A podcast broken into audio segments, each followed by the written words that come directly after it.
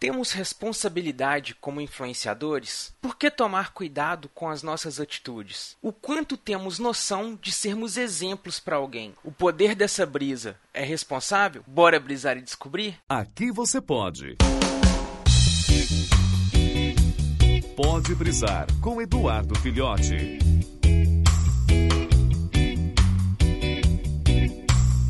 Saudações, brisouvintes do meu Cocorô. Estamos aqui hoje, trouxe uma brisa pra gente falar aqui sobre um dos personagens que eu mais adoro da cultura pop em geral e talvez aí um dos mais famosos, mais queridos, mais amados do público em geral, que é o grande cabeça de teia, né, o Homem-Aranha. E é justamente pra gente falar aí uma questão que permeia toda a vida e todo o mote do cabeça de teia do Homem-Aranha, que é justamente o mote, né, o jargão principal dele, que é lá grandes poderes trazem grandes responsabilidades, né? Ou como o tio Ben falou com ele, com grandes poderes vem grandes responsabilidades.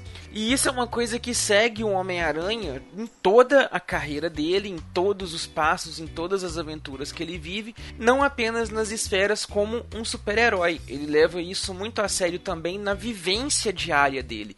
A gente vê isso na questão dele convivendo ali com a tia May no início da carreira, quando ele se preocupa em ter de alguma forma que ajudar a pagar as contas, a pagar as despesas, a arcar com tudo, a ajudar ela na, na em toda a situação do, do dia a dia e tudo mais porque ele tem um poder de conseguir esse tipo de coisa, tem uma condição, uma situação em que é favorável a ele em referência a ela. Leva isso também a sério nas questões sentimentais dele, tanto com o relacionamento que ele teve com a Gwen Stacy antes dela morrer, quanto com a Mary Jane, que é o mais duradouro de todos, talvez o mais famoso. Ele também tem muito essa questão da responsabilidade em fazer com que o peso da identidade secreta dele não traga nenhum malefício, nenhum problema na relação, na vida delas, na vida particular delas e tudo mais, nem fazer com que a responsabilidade dele com o combate ao crime supere a responsabilidade dele também como marido, namorado, né, como presença ali dentro do relacionamento. A gente pode lidar muito com essa questão do poder dentro da filosofia através das obras do filósofo Michel Foucault, que trata muito essa questão do poder e de como o poder é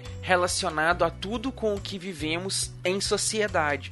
Porque todas as esferas da nossa sociedade, elas detêm uma certa parcela de poder. Não tem como a gente pensar na sociedade e não pensar na questão do jogo, da disputa, do, né, das questões da hierarquia do poder seja na família, na constituição familiar, a gente tem aquela questão do poder, afinal a gente tem né, os pais ou os responsáveis pelo lar na criação das crianças, né, das pessoas menores de idade ali, que exercem essa questão do poder, tanto uma questão de cuidado quanto uma questão legal. A gente tem isso dentro das questões políticas, afinal qualquer cargo político é um cargo de exercer o poder. A gente tem isso dentro das religiões, afinal todas as religiões têm a sua figura figura representativa e essa figura exerce uma questão de poder com os fiéis que estão ali dentro daquela questão. A gente tem isso também, por exemplo, no sistema de leis do nosso país ou de qualquer lugar do mundo. Mas pegando mais como exemplo a nossa situação brasileira, a gente tem a questão das polícias, tanto civil quanto militar, que exercem essa questão do poder da segurança,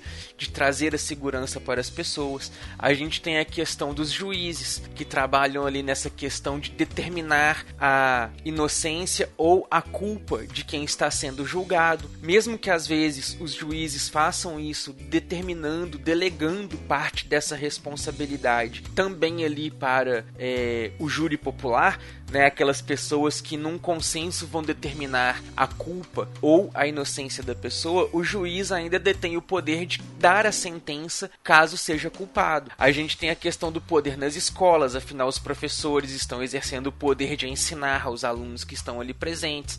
A diretoria está exercendo o poder de organizar a escola. Nós, como sociedade, temos essa questão de é, exercer o poder em várias escalas diferentes.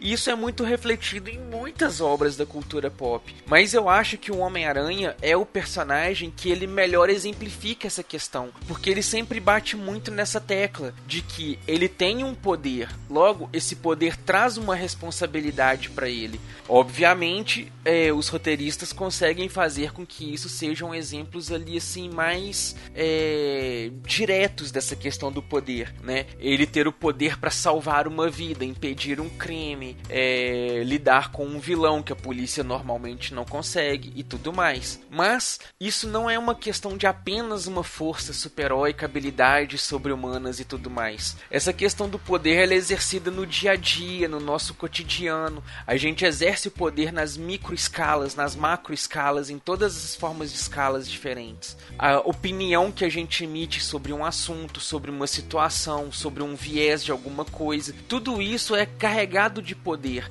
As nossas relações interpessoais, seja um relacionamento, seja nas amizades, seja de, no dia a dia, seja no nosso ambiente de trabalho, nós estamos exercendo poder, assim como nós também estamos sendo influenciados ou sendo levados por esse poder. Mas vocês já pararam para lidar com essa questão do poder antes?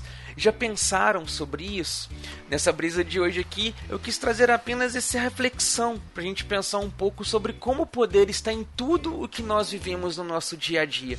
Porque nas próximas brisas aí, a gente vai lidar um pouco mais sobre essas formas de poder em outras escalas, em outros ambientes. Mas gostaram disso? Deixem aí nos comentários, porque a questão para vocês essa semana é: vocês têm noção do quanto vocês exercem de poder ao seu redor? Então pensem nisso aí pra gente poder refletir sobre isso nas próximas brisas. Valeu!